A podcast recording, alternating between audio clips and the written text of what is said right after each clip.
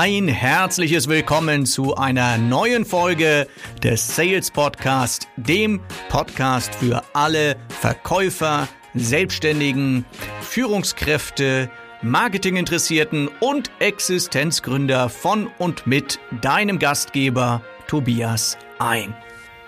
Ja, Kunden kaufen niemals rational. Das ist der Titel der heutigen Folge und er ist vielleicht, naja, etwas kontrovers, dieser Titel, denn der ein oder andere wird einwenden und sagen, natürlich kaufen Kunden auch rational oder, was ich auch ganz häufig höre, dass man sagt, ja, im äh, B2C, also im Konsumerbereich, da mag das ja stimmen, ja, vielleicht im Einzelhandel oder so, aber im B2B-Bereich, nein, da wird sich hingesetzt und überlegt, Argumente abgewogen gegeneinander, co äh, Pro- und Kontralisten werden dort geschrieben und am Ende wird natürlich eine rationale Entscheidung für das beste Angebot getroffen.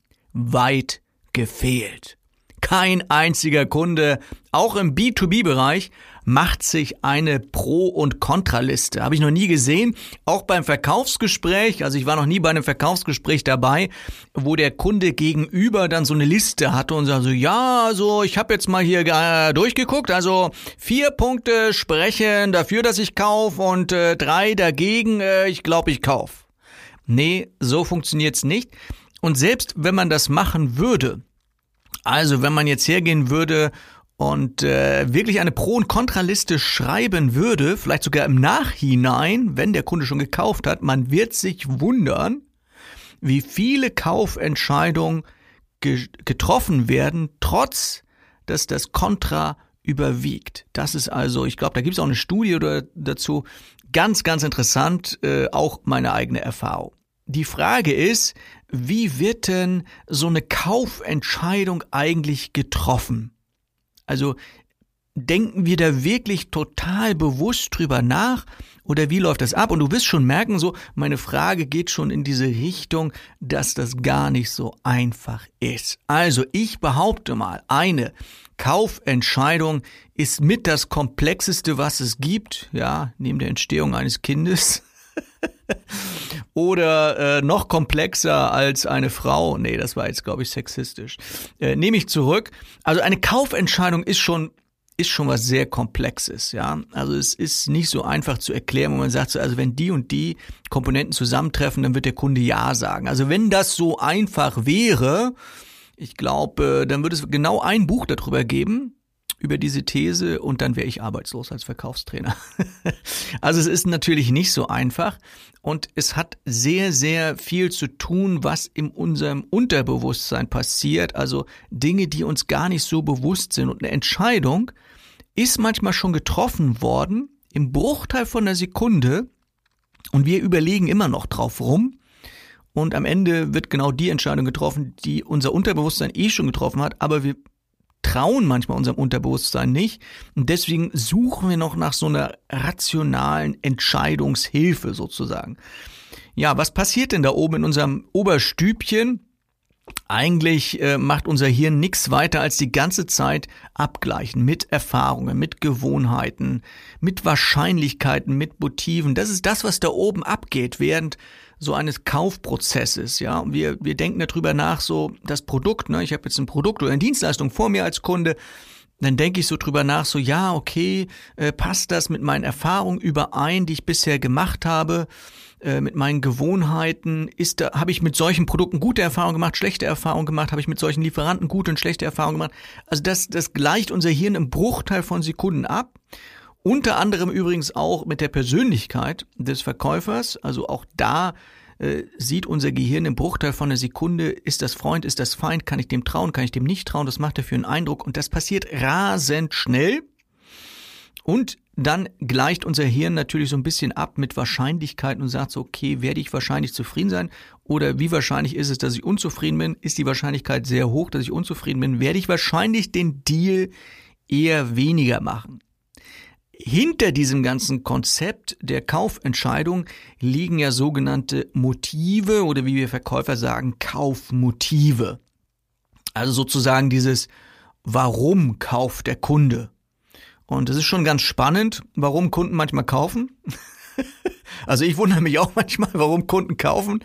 Gibt manchmal so Produkte oder Dienstleistungen, ne? da wundert man sich, ne? warum, warum haben die überhaupt Kunden? Ne? Aber letztendlich ähm, ist es auch nicht so, dass ein Kunde, also wir verstehen ja manchmal auch nicht, warum kauft zum Beispiel ein Kunde ein teures Produkt, obwohl es eine günstigere Alternative gibt, die genau das gleiche kann. Also wirklich auch total gleichwertig ist in der Leistung. Warum kauft der Kunde dann ein teures Produkt? Und das hat sehr, sehr viel mit den Kaufmotiven zu tun. Also, ich habe mal fünf Stück für euch, fünf Kaufmotive, ähm, über die ihr mal nachdenken könnt, äh, inwieweit das auch sehr stark auf euer Produkt und eure Dienstleistung zutrifft. Weil wenn da eins sehr stark zutrifft von den Kaufmotiven auf eure äh, Produkt oder Dienstleistung, dann dreht dieses Motiv noch ein bisschen auf, also im Marketing- und Verkaufsgespräch. Also kommen wir mal zur Sache. Was wären das denn für Motive? Als erstes das Motiv Bequemlichkeit. Kunden kaufen aus Bequemlichkeit. Also wenn ich ein Produkt kaufe und es damit mir noch einfacher fällt, meine Aufgaben zu machen, also ein Produkt, was mir zum Beispiel hilft, noch fauler zu sein, sagen wir es mal so auf Deutsch, dann kaufe ich das. Das ist Bequemlichkeit. Also bestes Beispiel, Fast Food oder sogenannte Convenience-Produkte, da steckt ja auch dieses Wort drin, ne? Convenience, Bequemlichkeit. Also wenn es total bequem ist zu kochen, habe ich auch Spaß dran. Ne? Wenn schon alles so vorgegeben ist, mag der eine oder andere bei Convenience vielleicht an Tiefkühlprodukte denken und minderwertige Qualität. Gibt's auch schon in hochwertig. Ne? Es gibt also im Internet gibt's auch so Dienste, so Plattformen, da kann ich äh, frisches Obst und Gemüse und so weiter bestellen, so dass äh, auch Gewürze und so weiter, so dass es perfekt passt für eine Mahlzeit mit Anleitung dazu. Also ich brauche mich um nichts mehr kümmern, brauche nicht einkaufen und gucken, wie viel brauche ich und hin und her, sondern ich habe alles fix und fertig mit Rezept, also sehr bequem und dann kaufe ich das.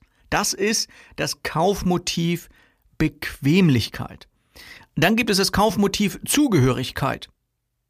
Und Zugehörigkeit, das ist so, so ein Ding jetzt äh, bei Marken zum Beispiel. Ne? Wenn ich eine bestimmte Marke habe, ein, ein bestimmtes äh, Mobiltelefon, einen bestimmten Turnschuh von einer bestimmten Marke, dann fühle ich mich einfach zugehörig zu einer Gruppe, zu der ich gern dazugehören möchte.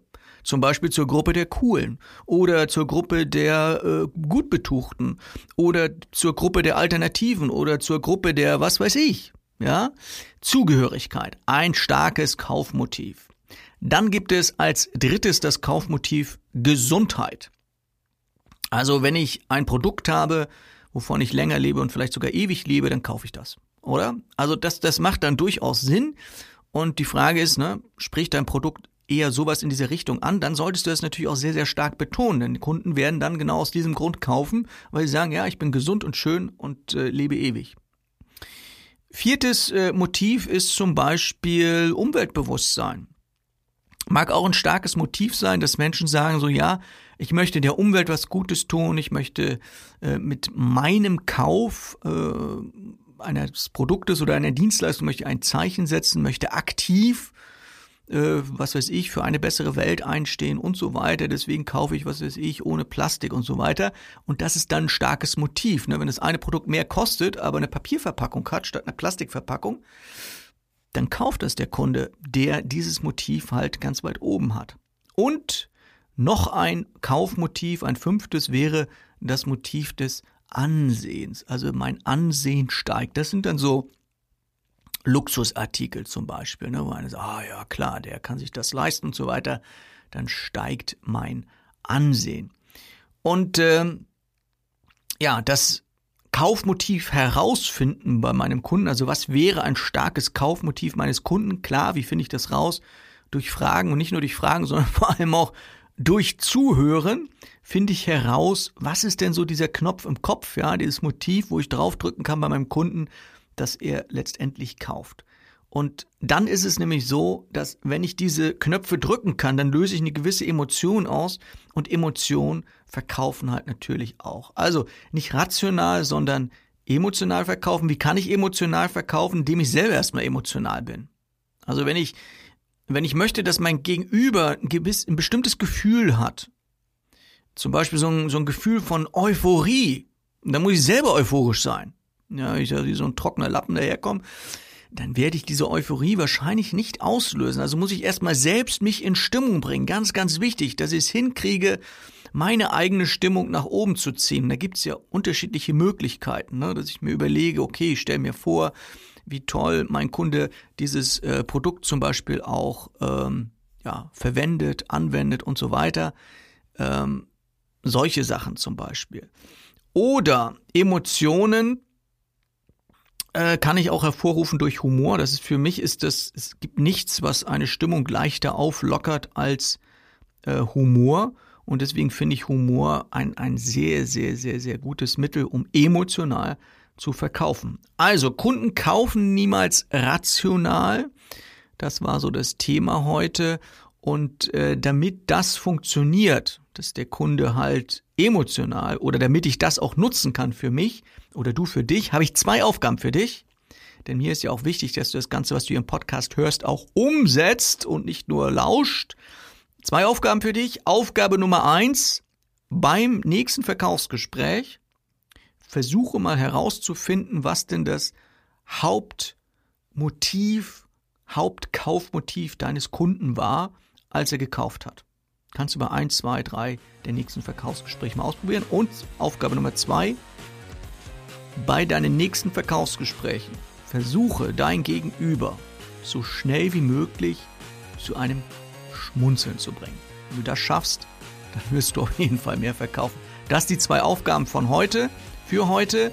Ansonsten ja, vielen Dank, dass du zugehört hast wieder bei dem Podcast, beim Sales Podcast und ein Tipp in eigener Sache noch, wenn du viel am Telefon verkaufst, was ich vermute, weil ja heute sehr viel am Telefon verkauft wird, dann solltest du dir eine Sache auf jeden Fall angucken. In wenigen Tagen startet mein neuer Online-Kurs und das ist nicht einfach nur ein Online-Kurs äh, mit aneinandergereihten Videos, sondern ein betreuter Kurs, ein betreuter Online-Kurs, der geht über vier Wochen und der heißt Telefonakquise und äh, findest du unter telefonakquise-onlinekurs.de kannst du dich schon eintragen in die Liste. Schau mal rein, ansonsten ja, weiterhin alles Gute und viel Spaß im Verkauf. Dein Sales Coach Tobias ein.